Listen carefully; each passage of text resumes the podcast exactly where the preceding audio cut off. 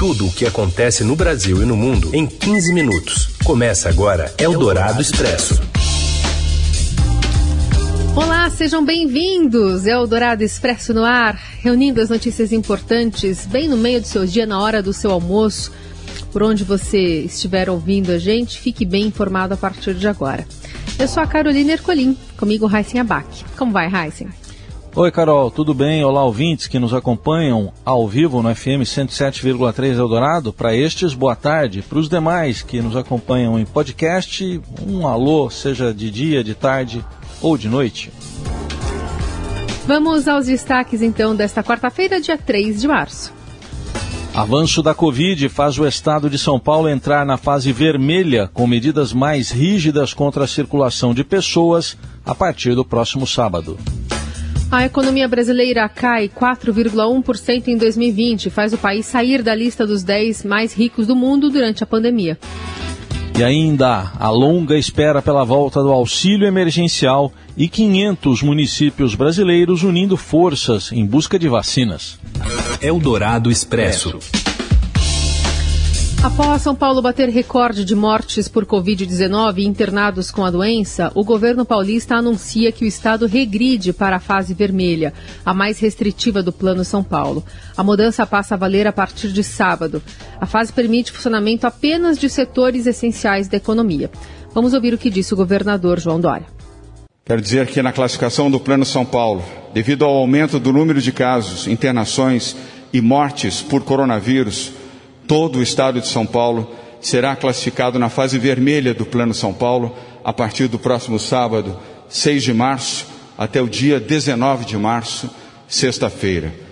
A fase vermelha permite o funcionamento apenas de setores essenciais, como saúde, educação, segurança pública e privada, construção civil, indústria, logística, abastecimento, transporte coletivo, comunicação social, e serviços gerais. As escolas da rede pública municipal estadual e da rede privada vão continuar abertas e vão atender os alunos exatamente como estava previsto. Quero, ao finalizar, dizer que São Paulo está abrindo 500 novos leitos para combater a pandemia no estado. 339 novos leitos de UTI Covid e outros 161 de enfermaria em hospitais estaduais, municipais, santas casas e serviços filantrópicos da área pública de saúde.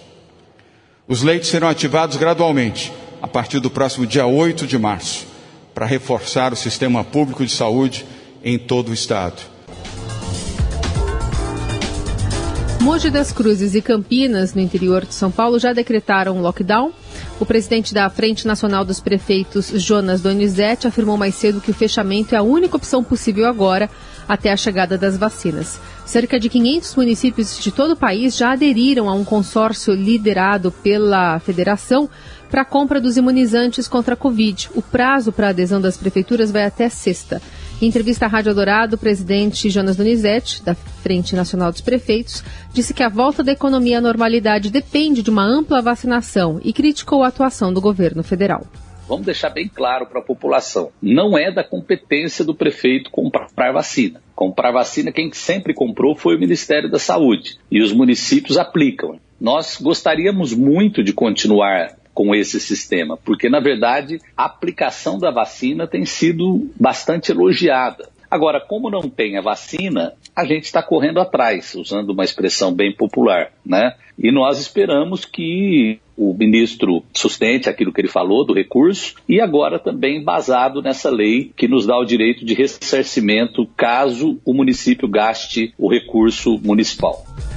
Segundo Jonas Donizete, a adesão das prefeituras ao consórcio tem, não tem custos. Ele destacou que o ministro da Saúde, Eduardo Pazuello, em reunião com um grupo de prefeitos, se comprometeu a pagar pelas vacinas. O ex-prefeito de Campinas também avaliou como necessárias medidas de maior restrição à circulação de pessoas para combater a pandemia, como as que cidades do interior paulista passaram a adotar a partir de hoje. Defendeu a manutenção das aulas presenciais nas escolas, mas ressaltou que é preciso incluir profissionais da educação nos grupos prioritários de vacinação, como prometeu o ministro Pazuello. É uma coisa assim muito, muito urgente o retorno. Agora, tem que se dar com segurança. E a gente está lidando aí com uma classe de profissionais que é organizada, que tem as suas preocupações, e por isso nós fizemos a reivindicação que agora no mês de março os profissionais da comunidade escolar, não só professor, mas a senhorinha da limpeza, a pessoa que cuida da alimentação das crianças, possam ser vacinadas. O Brasil precisa entender que isso é de extrema importância. Eldorado Expresso. Pelo menos 18 estados e o Distrito Federal têm mais de 80% de leitos ocupados, segundo a Fundação Oswaldo Cruz. A Fiocruz divulgou uma nota técnica chamando atenção para o risco de um colapso e defendendo medidas mais rigorosas de restrição de circulação e de atividades não essenciais. Em Santa Catarina, o governo estadual decidiu transferir pacientes com Covid para o Espírito Santo desde 21 de fevereiro, quando o estado atingiu a capacidade de internações. 16 pessoas morreram à espera de uma vaga em UTI em Santa Catarina.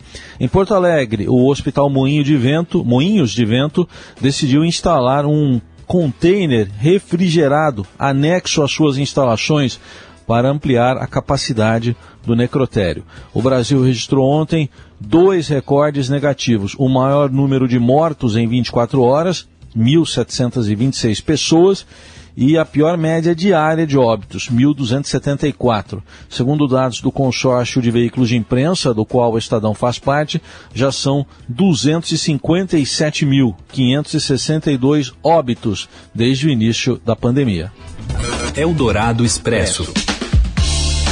Um avião da Casa Militar do governador da Bahia, que fazia o transporte de doses da vacina contra a Covid para a cidade de Ibotirama, no oeste do estado, se chocou contra um jumento que estava na pista do aeródromo do município na manhã desta quarta-feira. A aeronave transportava quatro caixas com vacinas que não foram danificadas. De acordo com a Secretaria da Saúde da Bahia, não houve problemas com o imunizante nem com o piloto.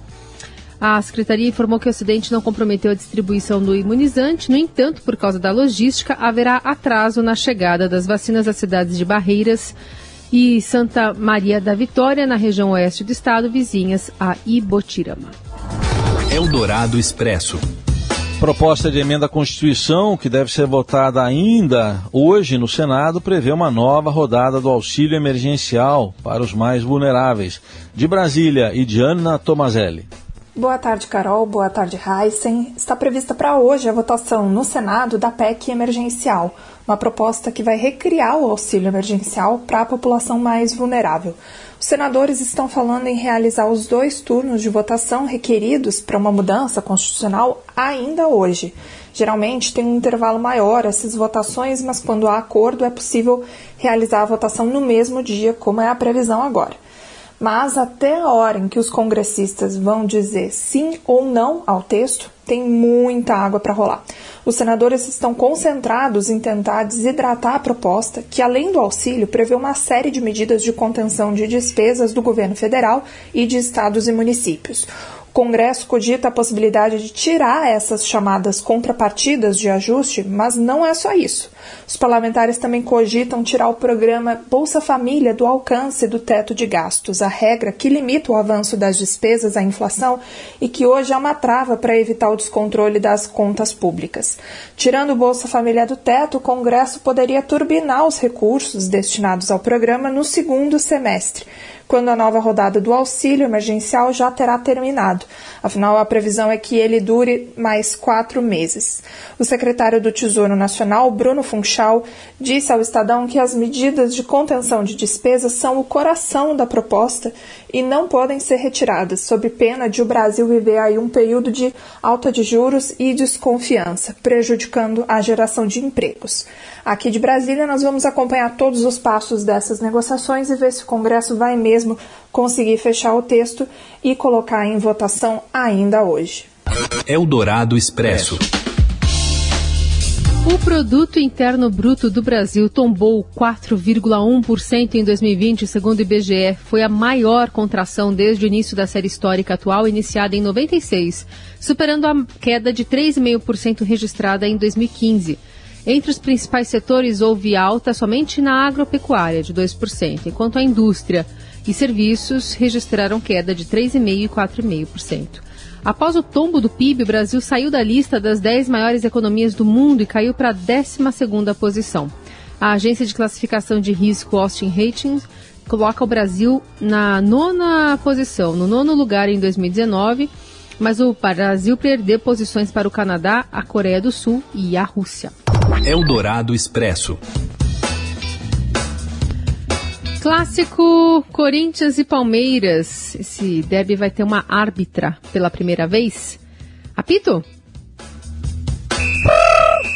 Robson Morelli. Olá, amigos! Hoje eu quero falar da Edna. Sabe quem é a Edna? Edna Alves Batista, uma árbitra de 41 anos que, pela primeira vez na sua carreira, uma carreira de 20 anos já como árbitra de futebol, vai poder apitar um Corinthians e Palmeiras, um Palmeiras e Corinthians, um jogo dos mais importantes aqui no estado de São Paulo e também no Brasil. Ela nunca teve essa chance, mas foi escalada pela Federação Paulista de Futebol para apitar esse esse clássico hoje lá no campo do Corinthians, lá em Itaquera, às 19 horas. Ela tem 41 anos, ela está mais perto do fim da sua carreira do que do começo. É uma árbitra é, experiente, esteve no Mundial da FIFA, em que o Palmeiras participou lá no Catar, participou, foi escalada como representante do futebol brasileiro e agora tem a chance de se dar bem aí, de, de na verdade, de não ser vista, né,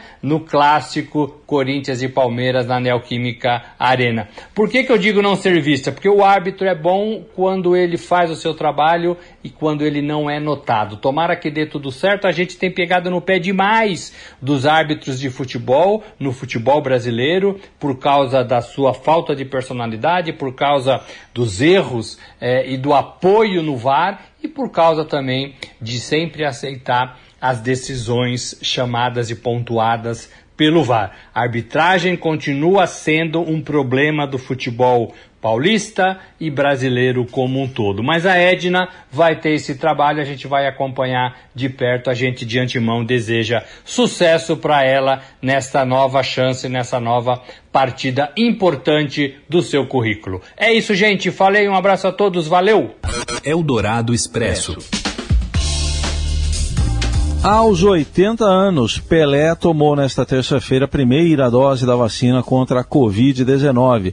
O rei do futebol foi imunizado na casa dele no Guarujá e recebeu a vacina Coronavac. Pelas redes sociais, Pelé publicou uma foto do momento em que foi vacinado e comemorou. Hoje foi um dia inesquecível. Quem também viveu grandes emoções eu sei,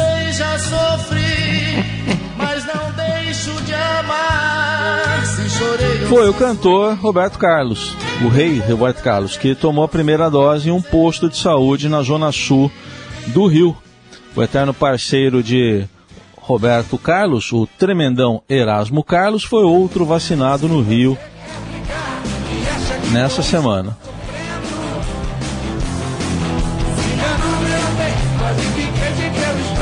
Pode ferver, só não pode ferver de febre, mas agora tomou a primeira dose também. O, o tremendão, os dois, né, Carol? Vão poder mandar uma brasa, mora. É isso, vacinação da primeira dose dessa realeza toda aí. Ponto final no Eldorado Expresso desta quarta. Amanhã tem mais. Até lá. Valeu, gente. Obrigado pela companhia. Boa quarta. Até amanhã. Você ouviu Eldorado Expresso tudo o que acontece no Brasil e no mundo em 15 minutos.